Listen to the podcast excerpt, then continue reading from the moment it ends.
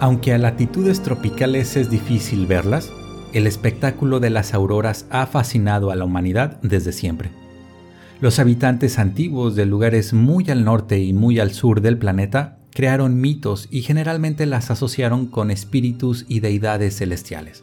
Se les temía y se les admiraba al mismo tiempo, supongo que por sus repentinas apariciones y sus hermosos y brillantes colores. Pero actualmente siguen captando nuestra atención aunque de manera distinta. Por un lado, se han convertido en espectáculos naturales que miles de personas sueñan con presenciar y por otro, los científicos trabajan en explicar sus causas. Sin embargo, hoy en día sabemos que los fenómenos físicos alrededor de las auroras tienen implicaciones muy cercanas para la vida cotidiana de los humanos y la rama o área del conocimiento en la cual ahora las integramos le llamamos el clima espacial. Mi nombre es Vicente Hernández, esto es Las Narices de Tico y el día de hoy les hablaré sobre las auroras y sobre uno de los aspectos que hasta ahora representan un mayor desafío para entender de estos fenómenos, justo en el espacio exterior, en la magnetosfera terrestre. La historia de las auroras la podemos comenzar a 150 millones de kilómetros, en la superficie del Sol, cuando erupciones de plasma, electrones y protones libres a temperaturas extremadamente altas salen empujados con gran fuerza desde ciertas regiones de nuestra estrella. Estas tormentas solares soplan a lo largo del sistema solar y si tienen dirección hacia nosotros y conservan energía y masa suficientes, interaccionan con nuestro planeta. Primero a través del campo magnético terrestre, y luego ionizando y haciendo brillar el aire de las capas altas de la atmósfera entre unos 100 y 400 kilómetros. Así se producen las auroras, boreales en el norte y australes en el sur. Sin embargo, aún desconocemos muchos de los procesos particulares que llevan a la formación de las auroras. Tenemos una gran cantidad de preguntas sobre el origen de las erupciones en el Sol, sobre el viaje del material a través del espacio, sobre su arribo a la Tierra y desde luego sobre su interacción con el aire.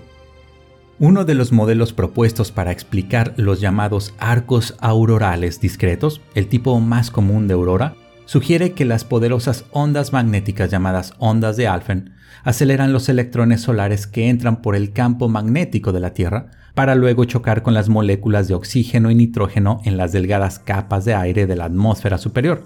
Esto ocasiona, entonces, que las moléculas emitan la luz auroral.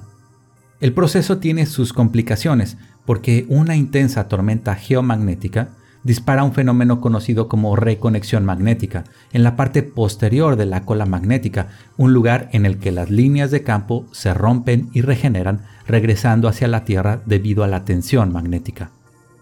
Este proceso lo podemos entender mejor de la siguiente manera. Nuestro planeta es como un enorme imán. Tiene un núcleo de hierro fundido que al girar actúa como un dínamo generando un campo magnético cuyos polos, lo sabemos bien, están muy cerca de los ejes de rotación de la Tierra. Hasta aquí, todo bien. Nuestro planeta se parece a un enorme imán. Luego, en la escuela hicimos o vimos el experimento en el que poníamos una hoja de papel sobre un imán y encima esparcíamos limaduras de hierro. Inmediatamente se formaban unas curiosas líneas que iban de un extremo del imán al otro, si este era muy intenso, las líneas de limaduras quedaban muy bien marcadas y parecían como fuentes que iban de un polo al otro.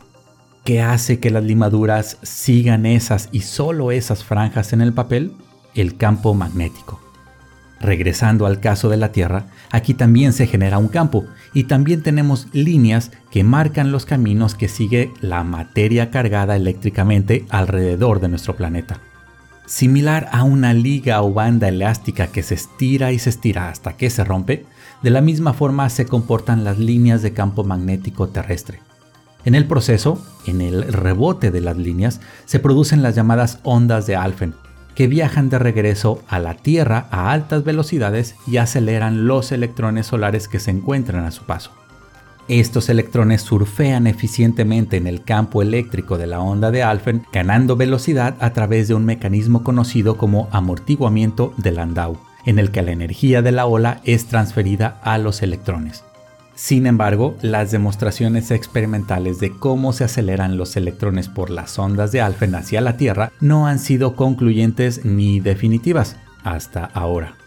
En un artículo reciente publicado en la revista Nature Communications, un equipo de investigadores de la Universidad de Iowa, del Wheaton College, de la Universidad de California en Los Ángeles y del Space Science Institute han publicado los resultados de sus experimentos con el Large Plasma Device, bajo condiciones similares a la magnetosfera terrestre. En el experimento, el equipo utilizó instrumentos especialmente diseñados para lanzar ondas de Alphen por la cámara del Large Plasma Device, a lo largo de 20 metros y luego medir los electrones acelerados por el campo eléctrico. Uno de los grandes desafíos para los científicos fue la baja densidad de electrones acelerándose, llegando a ser apenas de 1 en 1000. Los electrones desarrollaron una aceleración resonante de las ondas del campo eléctrico, en forma análoga a un surfista que monta una ola y se acelera continuamente. Precisamente el fenómeno de los electrones surfeando sobre el campo eléctrico es conocido como amortiguamiento de Landau. Simulaciones numéricas por computadora y el modelado matemático que complementaron el experimento mostraron una clara coincidencia entre la firma de la aceleración de electrones medida en el laboratorio con las predicciones teóricas del amortiguamiento de Landau. El acuerdo entre experimentos, simulaciones y modelos proporciona la primera prueba directa que muestra que las ondas de Alphen producen electrones acelerados, como los que causan las auroras.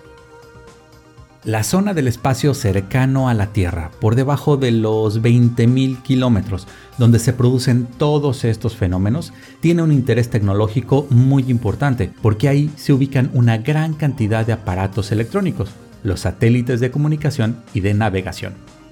Si una tormenta solar extraordinaria llega hasta la Tierra y desata constantes reconexiones magnéticas, la cantidad de electrones atravesando el espacio puede provocar fatales corrientes que afectarán a los instrumentos en el espacio. Aún más, las corrientes pueden atravesar la atmósfera y llegar a la superficie terrestre, dañando también los tendidos eléctricos de ciudades o países completos. Esto último ha ocurrido muchas veces en el pasado, pero con certeza de haberlo registrado, el evento Carrington en 1859 y la tormenta geomagnética de marzo de 1989 son probablemente los más conocidos. En el primero, los tendidos telegráficos en varios puntos de Estados Unidos estallaron e hirieron a varios operadores, mientras que en el más reciente, de 1989, 6 millones de personas en Quebec, Canadá, se quedaron sin energía eléctrica por el daño en los cables y transformadores de la empresa Hydro-Quebec. De estos dos hechos y de otros eventos parecidos en donde las tormentas solares han sido tan intensas que nos han afectado, les hablaré en un futuro. Por lo pronto, podemos añadir una pieza más al complejo rompecabezas que implica nuestro conocimiento de la interacción Sol-Tierra. Entre el deleite por presenciar auroras y el potencial de prevenir o minimizar los riesgos por una tormenta geomagnética, poco a poco vamos conociendo la naturaleza del clima espacial, donde el principal actor es definitivamente nuestra estrella. Muchas gracias por llegar hasta aquí y nos vemos o nos escuchamos muy pronto.